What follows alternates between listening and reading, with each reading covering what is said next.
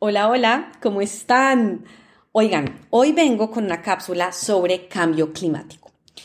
Este es un tema que recientemente ha llamado mucho mi atención. En varias de mis redes sociales lo he compartido ampliamente. Es un tema al que le estoy metiendo la ficha en el sentido de que quiero aprender más, quiero genuinamente entender mejor lo que está pasando en el mundo. Siento que a veces uno efectivamente ve noticias, sabe que esto es un problema eh, muy complejo que están viviendo las sociedades, los países, pero como que no entenderlo me preocupa porque no ha sido nunca un área de experticia, no ha sido un tema en el que yo he trabajado directamente en mis, digamos, en mi vida profesional.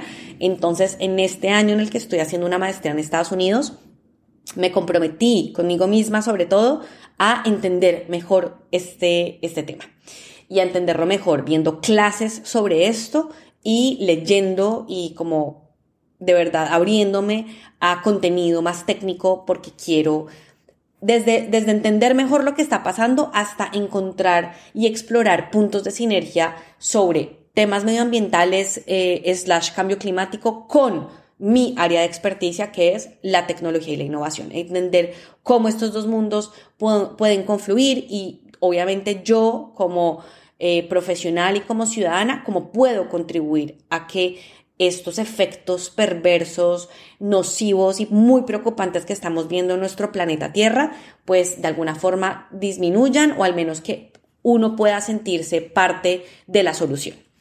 Entonces, estoy metiendo, estoy viendo materias sobre esto en mi semestre académico, decidí meter particularmente dos materias sobre este tema. Y una de esas clases es con un profesor de negocios, un profesor que siempre ha, trabajado en estos temas desde, la, desde el, digamos, mundo más corporativo y que como profesor siempre ha dado clases en escuelas de negocio.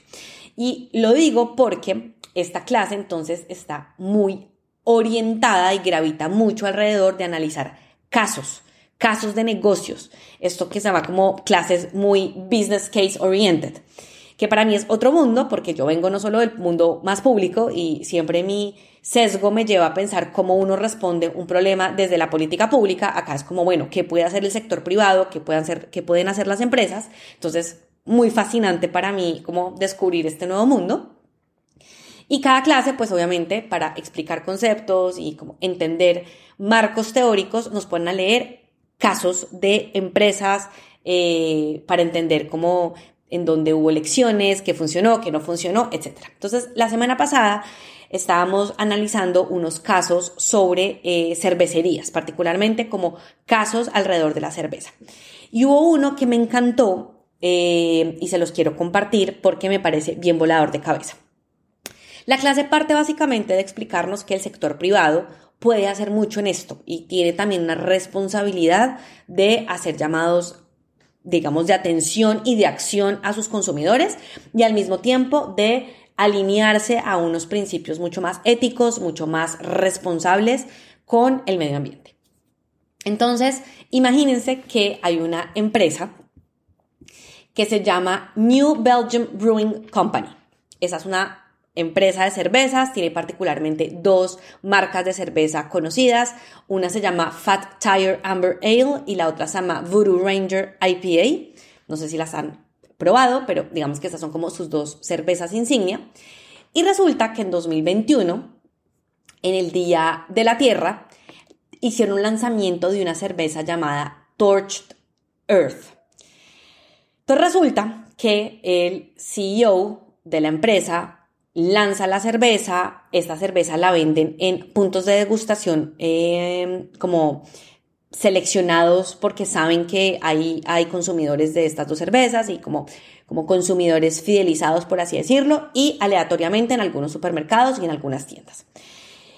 Esto empieza a generar como en los días del lanzamiento pues un tema mediático porque la gente dice, esta cerveza sabe inmundo, qué cerveza tan asquerosa. Sale posteriormente un comunicado de prensa donde el eh, CEO explica que buscaban con esta cerveza, con este lanzamiento, y en este comunicado él dice, si no tienes un plan climático, no tienes un plan de negocios. Que esto en inglés es más o menos, if you don't have a, climate plan, you don't have a business plan. A mí esa frase me encantó porque me parece que cada vez tiene más sentido, sobre todo si uno hace conciencia de lo que implica trabajar en temas medioambientales. Creo que uno de los primeros sesgos a derribar, una de las primeras cosas que hay que desmitificar es el medio ambiente no va por un lado y el resto por el otro. O sea, estas dos cosas cada vez tiene más sentido que vayan de la mano en simultáneo. Si no existe una apuesta y una estrategia clara en temas medioambientales, el resto no tiene cómo generar el impacto que queremos en la sociedad. Entonces, el caso es que básicamente la cerveza, lo que dicen, eh, y cuando uno hace la investigación, como leyendo artículos y, comentarios en redes sociales, es que sabe inmundo. La hicieron con eh, agua, eh, dicen agua contaminada con humo, al parecer tiene como un sabor ahumado, un sabor a humo muy fuerte. tiene dientes de león y tiene granos que sufrieron, o sea, como seleccionaron los granos afectados por sequías en Estados Unidos, entonces granos que, digamos, no usarían en cervezas para consumo regular. Y entonces parte de lo que buscaban era hacer un llamado de, atención y decir, mire, si las vainas siguen como están y, y seguimos viendo los efectos en los cultivos, eh, en la tierra, como los estamos viendo hoy, así va a saber la cerveza del futuro. Y entonces ustedes, nuestros queridos consumidores que aman la cerveza, y acá es importante decirlo, la cerveza es una bebida muy importante en Estados Unidos, pero en el mundo entero. O sea, es una cerveza que reúne a la gente, es una cerveza que está muy asociada, por ejemplo, eh, en este país sobre todo a deportes, ¿no? La gente en los estadios toma cerveza viendo deportes eh, como, no sé, el béisbol, el fútbol incluso. Em, y cuando digo fútbol, fútbol como lo conocemos en América Latina y acá, ¿no? El fútbol americano. Eh, entonces, como que, ¿saben? Es, es, es, un, es, una bebida que es importante culturalmente y entonces un poco lo que, lo que, lo que esta, esta estrategia buscaba era decir era, mire, eh, pues si no tomamos acción hoy, ustedes como consumidores pidiéndole a las, a las empresas a las que les compran que sean más responsables y más éticas. Y nosotros como compañías no tomando acción y cambiando incluso modelos de negocio, no hay manera que se, de que continuemos teniendo la cerveza que hoy tenemos y que estamos eh, pues como habituados a consumir. Entonces, em, esto les hizo ganar varios premios de mercadeo porque fue un llamado de acción muy, muy poderoso.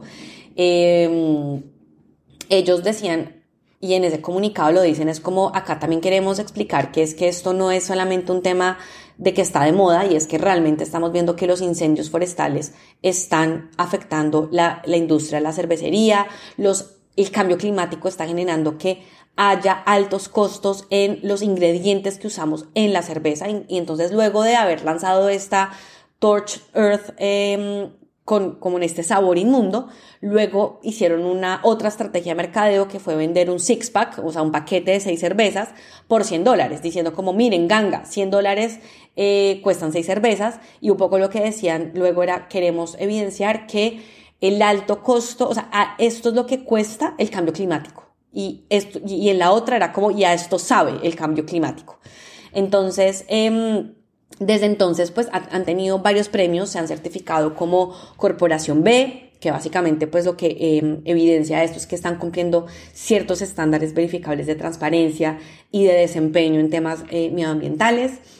Han, eh, están certificados incluso como la primera cerveza neutra en carbono en Estados Unidos y como que entonces con todas estas estrategias de mercadeo, pues esto los ha llevado a tener estrategias muy claras eh, corporativas sobre hacia dónde quieren ir como empresa, como consciente de esto que está pasando pues en el mundo.